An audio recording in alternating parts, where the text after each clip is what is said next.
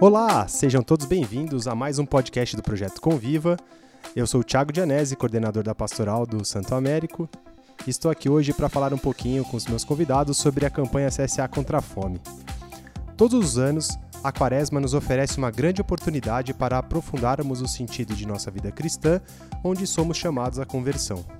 Inspirados pela campanha da fraternidade deste ano e tendo como referência o lema que ecoa as palavras de Jesus a seus discípulos, Dai-lhes vós mesmos de comer, lançamos a campanha CSA contra a fome, que visa intensificar dois de nossos pilares, a vida em comunidade e a responsabilidade social, despertando o espírito fraterno na concretude de sermos um sinal do amor de Deus aos nossos irmãos mais necessitados. Para refletirmos juntos e aprofundarmos o tema, convidamos o professor Arno Gottens, professor de Geografia do Ensino Médio, e os alunos da terceira série também do Ensino Médio, Gustavo Murgel e João Pedro Jabur, que representam um grupo de alunos que gostariam de estender essa nossa ação às vítimas dos desabamentos e enchentes no litoral norte de São Paulo. Sejam bem-vindos.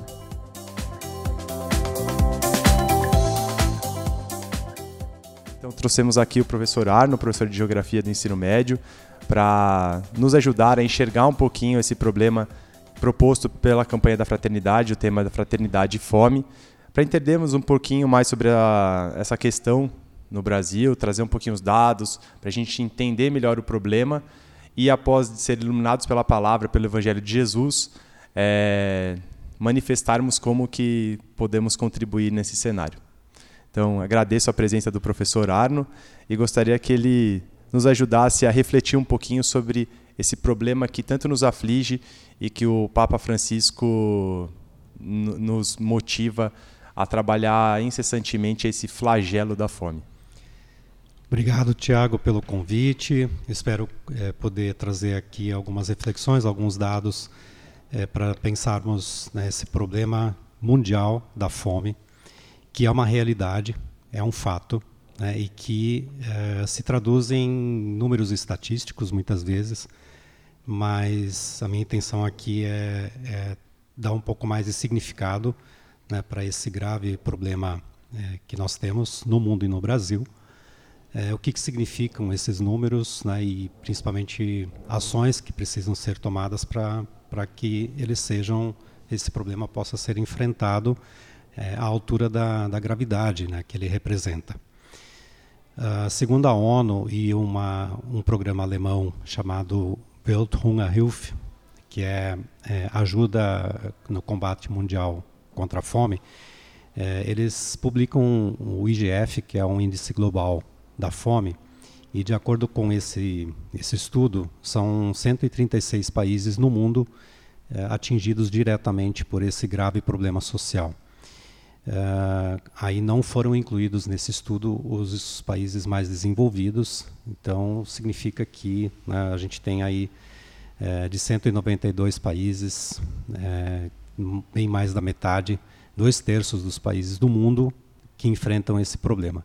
Estatisticamente, a fome, que é uma realidade é, global, estatisticamente, pelo menos nesse índice, se considera é, a situação das crianças, né, Tiago? E aí é, é que, que, passamos a ter uma noção ma maior, melhor da gravidade desse problema. Né? Por que, que eles é, estudam a situação das crianças? Avaliando subnutrição, mortalidade infantil, a perda de peso infantil e o atraso no crescimento das crianças. Porque é, esse problema atingindo as crianças compromete-se todo um futuro de uma nação. Né? E a gente está falando aqui de 136 países onde é, a infância comprometida pela falta de alimento em quantidade ou qualidade, ou as duas coisas ao mesmo tempo, é, é que já é, comprometem o desenvolvimento desses países que já têm uma série de problemas estruturais né, que dificultam o desenvolvimento deles.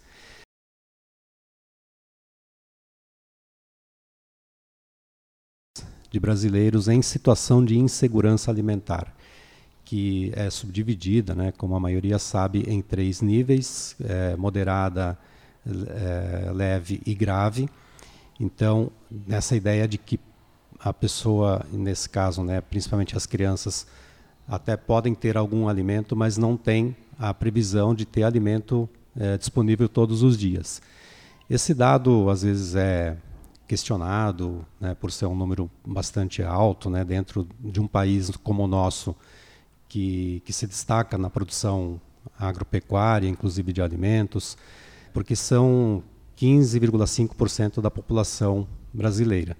E aí eu só queria contextualizar né, que essa, esse número foi obtido não a partir da, da consideração da renda das famílias, e sim, justamente se em algum momento, né, quando a pesquisa foi feita, foi relatada alguma falta de é, alimento em algum, algum dia por essa família. Então, há uma situação de insegurança alimentar, não necessariamente né, passando fome todos os dias, mas faltando alimento ou faltando alimento em qualidade nutricional suficiente para para as pessoas e principalmente para as crianças poderem se desenvolver é, com saúde, né? Bom, esse é um, um pouco o quadro geral é, do que nós temos né, em termos estatísticos, mas independente do número, né, se são 33 milhões e meio ou a metade disso ou 1 ou 10% disso, é um problema grave, principalmente por conta dessa é, desse impacto sobre a infância, né, que são as crianças são a parte mais vulnerável do problema da fome e, como eu disse, né, compromete o desenvolvimento individual delas e, e de toda uma nação. É, tem um dado assustador em relação a isso, muito preocupante, que saiu na semana passada do Centro de Recuperação e Educação Nutricional daqui de São Paulo, o CREM, é, que diz o seguinte: a cada dia são internadas 10 crianças menores de 5 anos por desnutrição. E só esse número já é, é gravíssimo, né? E em 2022, é, esse o número bateu um recorde desse tipo de internação. É, foram 4.135 crianças. Então, é, nós tivemos no ano passado, de acordo com o CREM, o equivalente aí a pouco mais de quatro santoaméricos né, de crianças internadas por subnutrição. Então, independente, mais uma vez, independente dos números, nós precisamos olhar para essa realidade né, e procurar ter essa sensibilidade como cidadãos para é, enxergar a gravidade e, e, poder, então, nos mobilizarmos como comunidade, aqui comunidade escolar e também como nação para enfrentar esse problema. E lembrar que estamos tratando aqui de um direito humano é, fundamental, que é o direito à alimentação adequada, que é inerente à condição humana, é inalienável, né? ele não pode ser tirado de ninguém nem cedido por ninguém, e ele é anterior, é, ele se sobrepõe a qualquer legislação nacional, estadual, municipal. É, toda pessoa tem o direito à alimentação adequada. Né? Isso nós precisamos pontuar né, em relação a esse contexto, porque nos torna, então, é, a todos, né, como comunidade, como, como país, corresponsáveis por enxergar esse problema, identificar as causas e buscar soluções.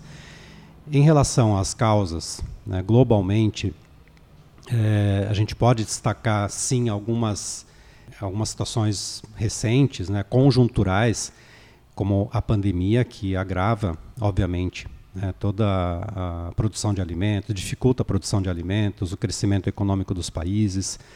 Não podemos esquecer que o alimento é uma mercadoria né, e problemas econômicos, crises econômicas dificultam ainda mais o acesso ao alimento, que vai ficar mais caro e a renda das pessoas é menor. Então, é um problema é, de conjuntura, de momento, a pandemia, né, que agrava a fome a guerra entre a Rússia e a Ucrânia também interfere no preço da energia e, uh, consequentemente, em tudo que é produzido né, e comercializado. Também impacta diretamente o preço dos fertilizantes que uh, são exportados pela Rússia.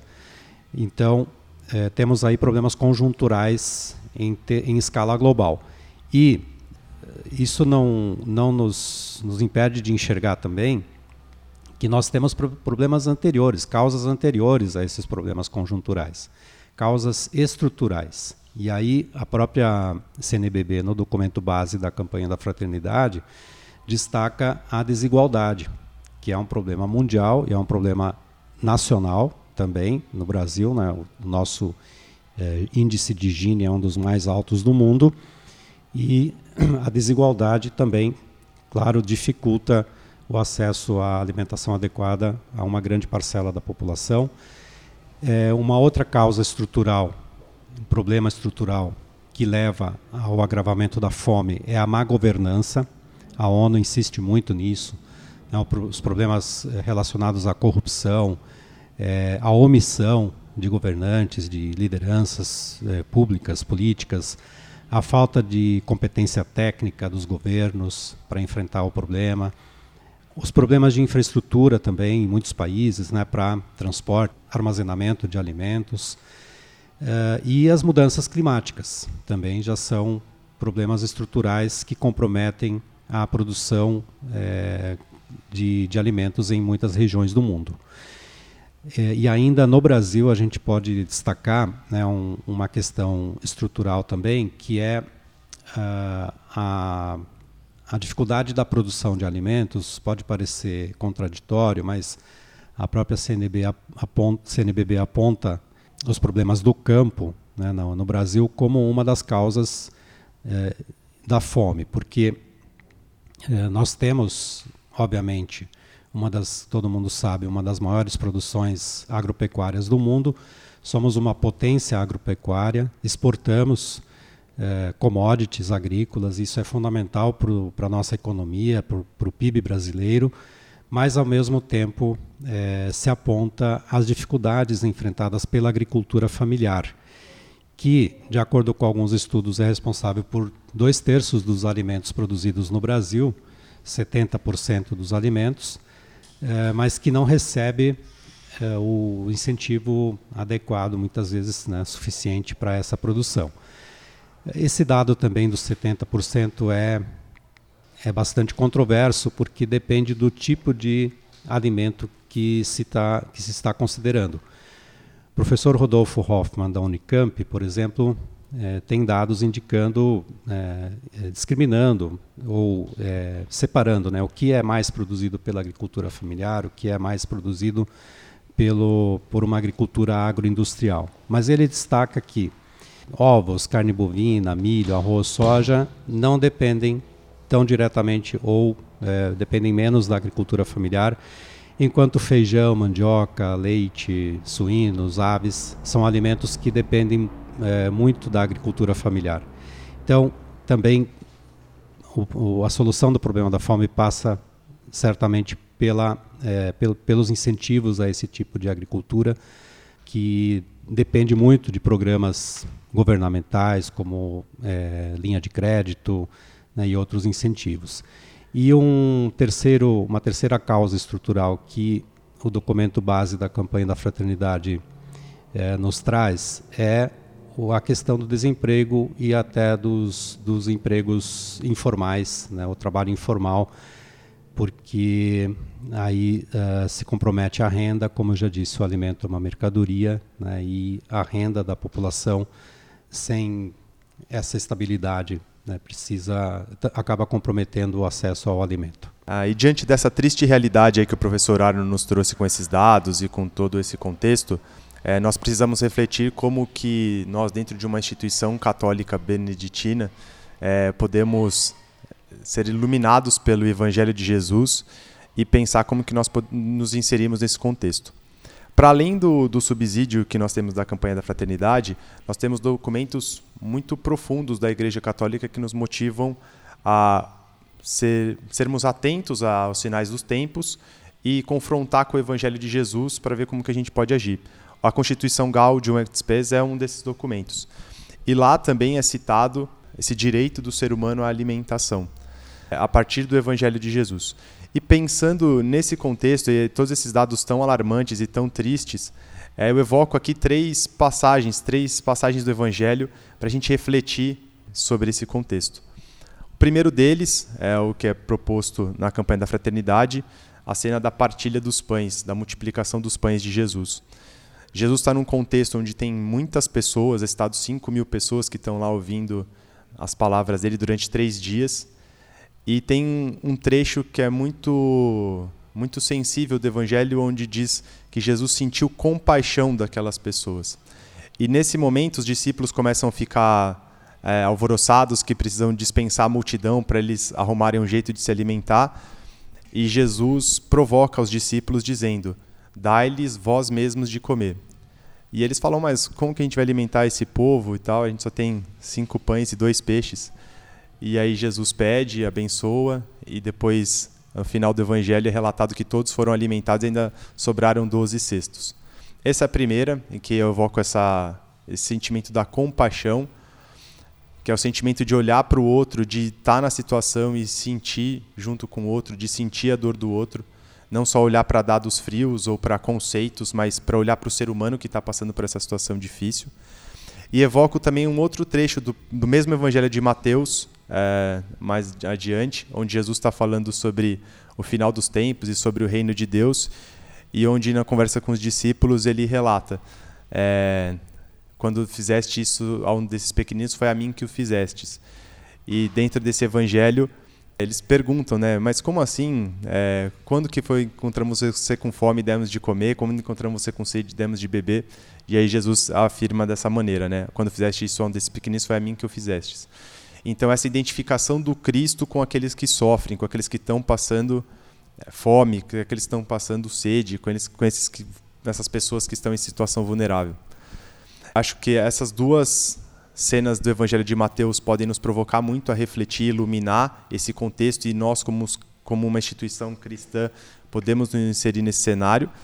E também evoca uma outra passagem do Evangelho de Lucas, né, onde Jesus, discutindo com alguns fariseus, ele apresenta a parábola do bom samaritano. Aquele que, quando o fariseu pergunta para Jesus quem é o próximo, e aí Jesus é, explica né, a famosa parábola do bom samaritano, e depois ele provoca o fariseu falar agora vai tu e faz o mesmo.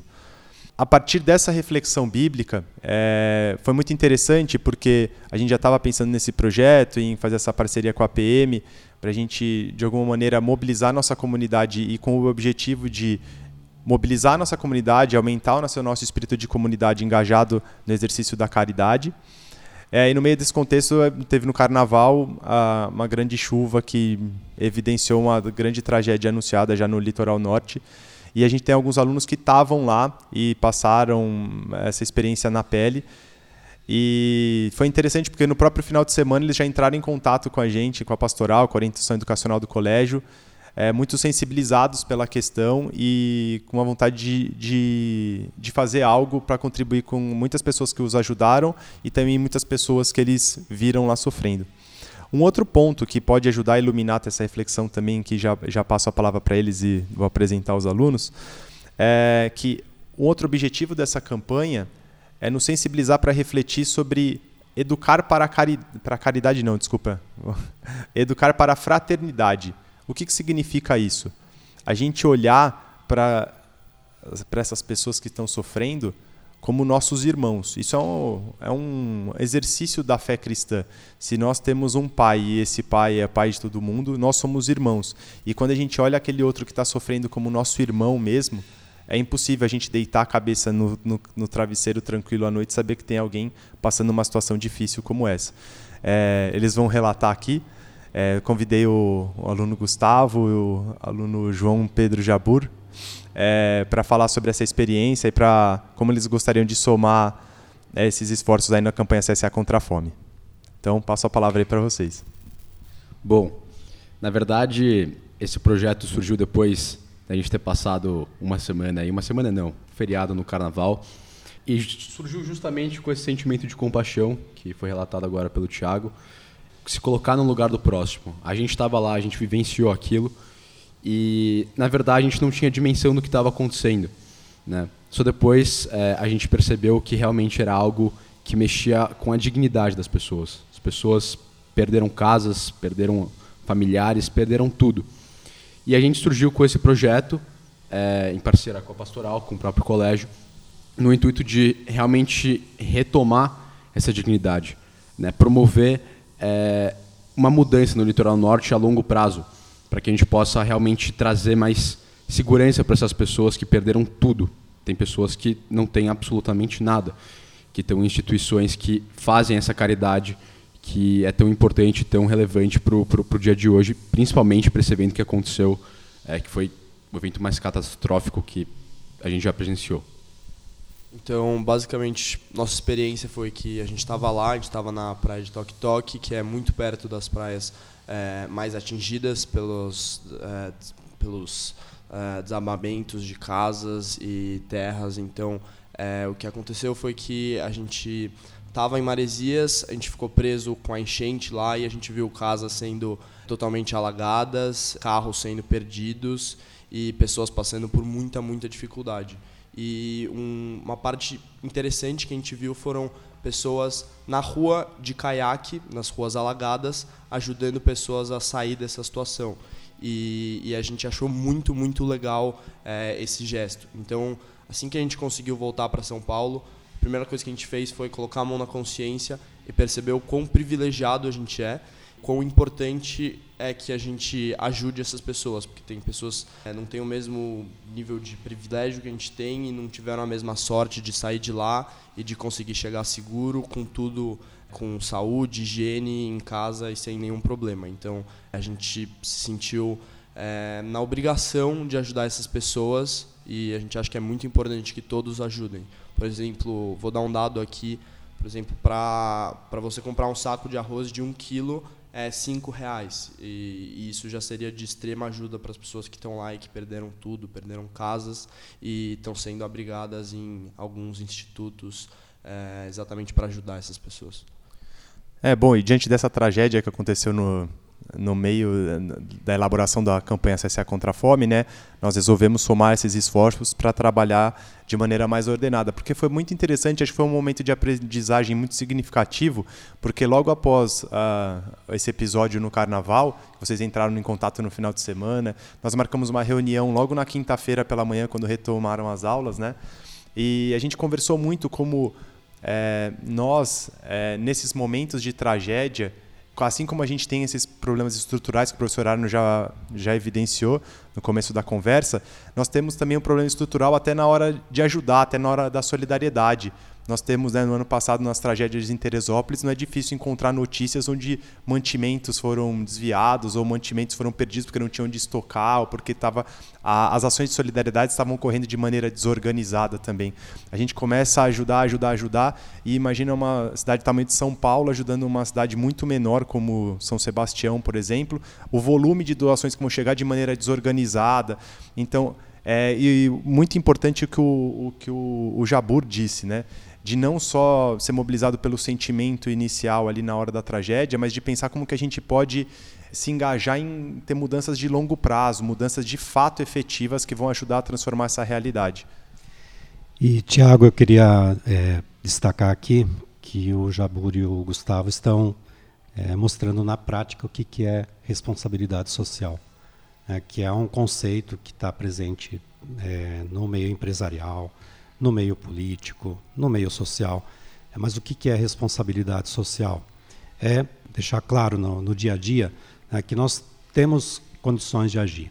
Né? Vocês é, foram impactados diretamente por essa experiência né, e poderiam ter voltado para o seu conforto, para os seus lares, para o seu dia a dia aqui em São Paulo e, e tentar esquecer né, o que passaram. Mas não, vocês trouxeram para a sua prática cidadã. Né? Vocês incorporaram isso como cidadãos eh, e querem transformar essa realidade. Né? E é isso, na prática, a responsabilidade social tem que chegar nesse ponto, muito além de um conceito, né? se transformar numa prática. E na, no exercício da cidadania, muitas vezes, ou geralmente, nós lembramos mais dos nossos direitos. Né? E vocês se sentiram instigados a cumprir também com seus deveres, com seu dever enquanto cidadãos, é, de, ao conhecer é, o, o, impacto enorme, trágico dessa, desse fenômeno é, climático né, e geomorfológico de relevo do litoral e social, vocês é, resolveram trazer para o dia a dia aqui para a vida, para a ação social de vocês. É, é. mostrando que a fome né, e os problemas todos que nós temos na sociedade estão muito acima né, de qualquer ideologia, de pensamento e precisam, na verdade, é, de ações concretas. Então, eu é. queria parabenizá-los por isso. Eu acho que tem um outro episódio que vocês relataram naquela conversa é, que acho que se conecta diretamente com, com a reflexão sobre o evangelho que nós fizemos antes. É, quando vocês falaram que o, o pai do, do, Tito, do Gustavo, ficou a noite inteira procurando vocês, né, e no, incansavelmente buscando e, e tentar encontrá-los lá no meio da, eh, daquela situação que vocês estavam incomunicáveis, sem telefone, então, se vocês quiserem falar um pouquinho sobre essa experiência, porque esse sentimento do seu pai de te buscar, de não dormir, de, de, de ficar incessante em resolver essa questão, é justamente o ponto central dessa campanha. É, campanha CSA contra a fome, é de despertar esse olhar da visão de mundo cristã, mesmo que somos irmãos. E de fato, se a gente aprofundar essa visão de que essas pessoas que estão passando por todo esse sofrimento são nossos irmãos, como que a gente consegue deitar com a cabeça tranquila no travesseiro, sabendo que tem um irmão nosso numa situação tão difícil, né? Então, se quiser partilhar um pouquinho como que foi a, a experiência. Bom, é, lá a gente passou por diversas situações de solidariedade de outras pessoas, inclusive é, da nossa família.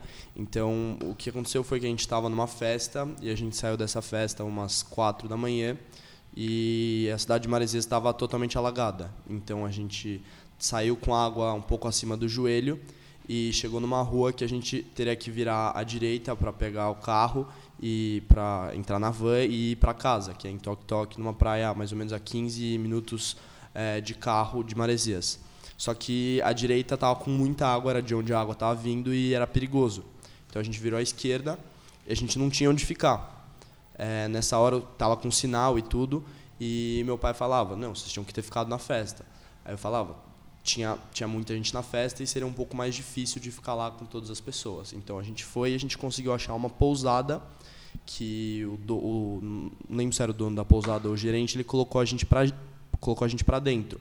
A gente ficou lá umas 4, 5 horas esperando dentro da pousada. Então a gente viu que é interessante a atitude dessa pessoa de ter colocado muita gente para dentro, acolhido, dado água, é, assento para todas essas pessoas, é, toalha e tudo. Então é, essa pessoa foi muito, muito solidária e esse foi o primeiro ponto. E aí às seis da manhã o, o sinal, o sinal, o telefone, tudo cortou. Então a gente não tinha nenhum meio de comunicação nem com as famílias dos meus amigos que estavam lá, nem com meu pai que estava em Toque Toque. A gente não sabia o que fazer, a gente esperou a água, a gente estava esperando a água baixar e teve uma hora que meu pai chegou andando. E aí meus amigos, por exemplo, eles não acreditavam, eles falavam, não é possível que ele veio andando, é uma distância muito grande, estrada e tudo, não era um lugar de andar. E aí a gente perguntando para o meu pai e tudo, ele falava, não, peguei umas caronas, vim andando uma boa parte do tempo e, e aí a gente vê outras atitudes muito boas nesse meio termo, que além do além do cara que deu abrigo para a gente, é, toalha, água e tudo, é, meu pai que foi buscar a gente e também muitas pessoas que dão carona para as outras. Inclusive a gente voltou para para minha casa de Toque Toque com muitas, é, a gente pegou um monte de carona de pessoas é, aleatórias que não tinham nem, elas ajudaram a gente simplesmente pela bondade. E isso foi muito interessante. Despertou na gente a vontade de ajudar as outras pessoas que estão passando por muitas dificuldades lá. Bom, e na verdade, depois que a gente passa e realmente chega em casa, senta e reflete sobre tudo que a gente passou, a gente vê que se não fosse pelos outros, a gente não teria conseguido fazer absolutamente nada.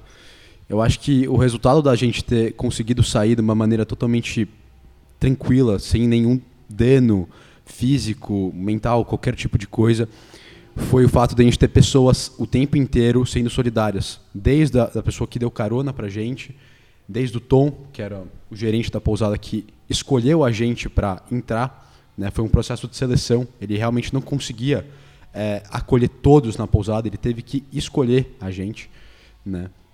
E realmente ver que tem pessoas muito boas e essas pessoas realmente fazem a diferença. Se não fossem elas, a história poderia ter sido diferente.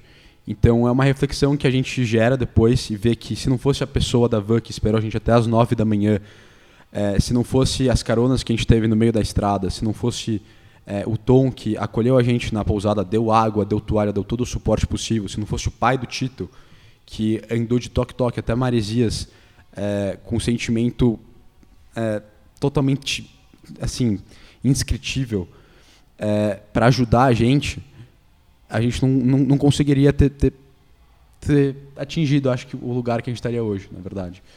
É, eu, eu pedi justamente para ter esse relato aí do seu pai, porque acho que ele é uma cena muito interessante que mostra muito o nosso espírito da nossa campanha. É, é uma campanha que tem que ser movida pelo amor, é, que é o mote principal da fé cristã. E quando a gente é movido pelo amor diante dessa, dessas situações que a gente ouviu aqui, que a gente é, trouxe dados e relatos, é, a gente pode fazer coisas realmente que a gente pode julgar como impossíveis. É, como você disse, né? Nossa, não acredito que meu pai fez isso, não acredito que meu pai fez aquilo. E a ideia é a gente sensibilizar e, e esses dados, esses relatos desçam para o nível da gente agir óbvio com a razão, mas também com o amor. E esse amor vai fazer a gente agir no longo prazo, não só movido pelo sentimento inicial, mas com um sentimento de inconformismo e de engajamento constante é, em tentar ajudar a melhorar essa realidade. Bom, e diante desse cenário, então, a, a campanha CSA contra a Fome, ela tem esse grande objetivo da gente é, viver de maneira comunitária esse período da quaresma, intensificando esse exercício da caridade.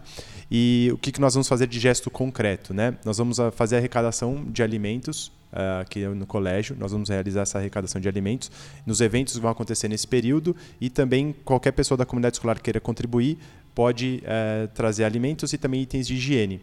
A gente vai ter alguns quatro pontos de coleta pelo colégio, né? Então lá na Educação Infantil, a Secretaria de Educação Infantil, a sala do William lá no EFAI, do inspetor de alunos, a sala da Pastoral e a sala da APM são pontos de coleta e também as missas da família Santo Américo que iniciarão na próxima uh, quarta-feira, dia 15 de março. É, também é um outro ponto de coleta. E todas essas doações que nós acumularemos nesse período, elas serão destinadas para as obras sociais do Santo Américo, do, do, São, do Mosteiro São Geraldo, que tem um apoio intensivo das famílias que são assistidas dentro das obras, e também parte das doações a gente vai direcionar para o projeto dos meninos aqui do Gustavo Murgel, do João Jaburi e dos amigos, para apoiar principalmente as ações da igreja lá em relação à tragédia que aconteceu no litoral norte. É, e a gente queria realmente enfatizar a importância da, da doação, da, da colaboração. Que nem o Tito falou, é, um saco de arroz é cinco reais. A gente sabe que a maioria das pessoas que, que estudam nesse colégio, se não todos, têm condições de fazer isso. E é um ato que vai te deixar muito mais feliz do que parece. Que talvez você doe uma quantidade razoavelmente alta, mas que isso com certeza vai se multiplicar e vai te deixar muito mais feliz. E você vai saber que você ajudou o próximo, uma pessoa que estava necessitada, uma pessoa que eventualmente perdeu a casa, que não tem mais nada. E você vai poder deitar no travesseiro, vai poder realmente ver, olhar para si mesmo, fazer uma reflexão e ver que você fez a sua parte e que você está de bem consigo mesmo. E, e, é algo muito simples, assim, tipo, enfatizando isso, é algo realmente muito simples. Você ir na sua casa, ir na dispensa, pegar um saco de arroz, um saco de feijão, um saco de feijão também é em torno de 7, 8 reais também. É algo que todo mundo consegue realmente contribuir, sei lá, e pegar dois sacos, é, trazer aqui para o colégio, isso vai ajudar muito. É algo que para a gente é um esforço pequeno e vai gerar é, algo muito, muito importante para as pessoas que estão lá, vai gerar uma diferença gigantesca na vida dessas pessoas que hoje não tem mais hum, renda, não tem mais casa, provavelmente não tem mais comida e essas instituições estão totalmente abrigando essas pessoas. Então é algo muito simples para a gente que vai fazer uma baita diferença para essas pessoas que estão realmente na necessidade. Então queria só pedir aí para todo mundo ajudar. Perfeito. E as doações, é, o período das doações vai até o dia 31 de março e o nosso projeto tem como meta ao final do projeto, depois que já tivemos todas as doações arrecadadas, é organizar um grupo de voluntários entre alunos e famílias junto com a pastoral do colégio para entregarmos essas doações em instituições que fazem um trabalho sério ligado a essas causas, para a gente conhecer de perto o, o, problema e conhecer iniciativas que também são ligadas ao, a esse, essa resolução dessas situações em longo prazo, não só medidas assistencialistas que são extremamente importantes, mas não para ficar só nessa fase inicial da solidariedade. E nessas ações de longo prazo, Tiago, é, eu queria reforçar o convite como educador da área de ciências humanas para que essas experiências de vida é, pelas quais vocês estão passando, inclusive de exercer a solidariedade, também é, se traduzam em ações enquanto cidadãos né, conscientes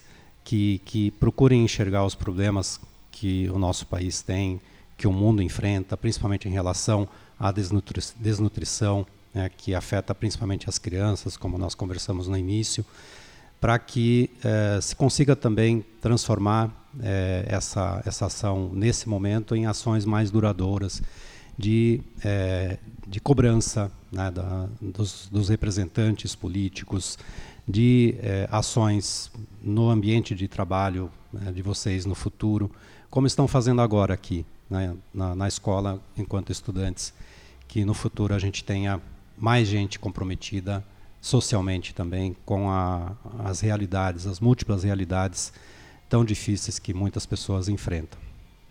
Bom, eu gostaria de agradecer a presença do professor Arno, professor de, de, do ensino médio de geografia, do aluno Gustavo Murgel, é, da terceira série do ensino médio, do João Pedro Jabur. Uh, e é muito bonito a gente ver três valores principais do colégio é, encarnados aqui numa conversa como essa: da escuta, da gente escutar o problema, da gente escutar os relatos, o da vida em comunidade, de ver que nós podemos somar esforços para para agir e o da responsabilidade social, que é um dos nossos pilares também. Então, agradeço muito a presença de vocês, a disposição, o engajamento e conto com a colaboração de todos.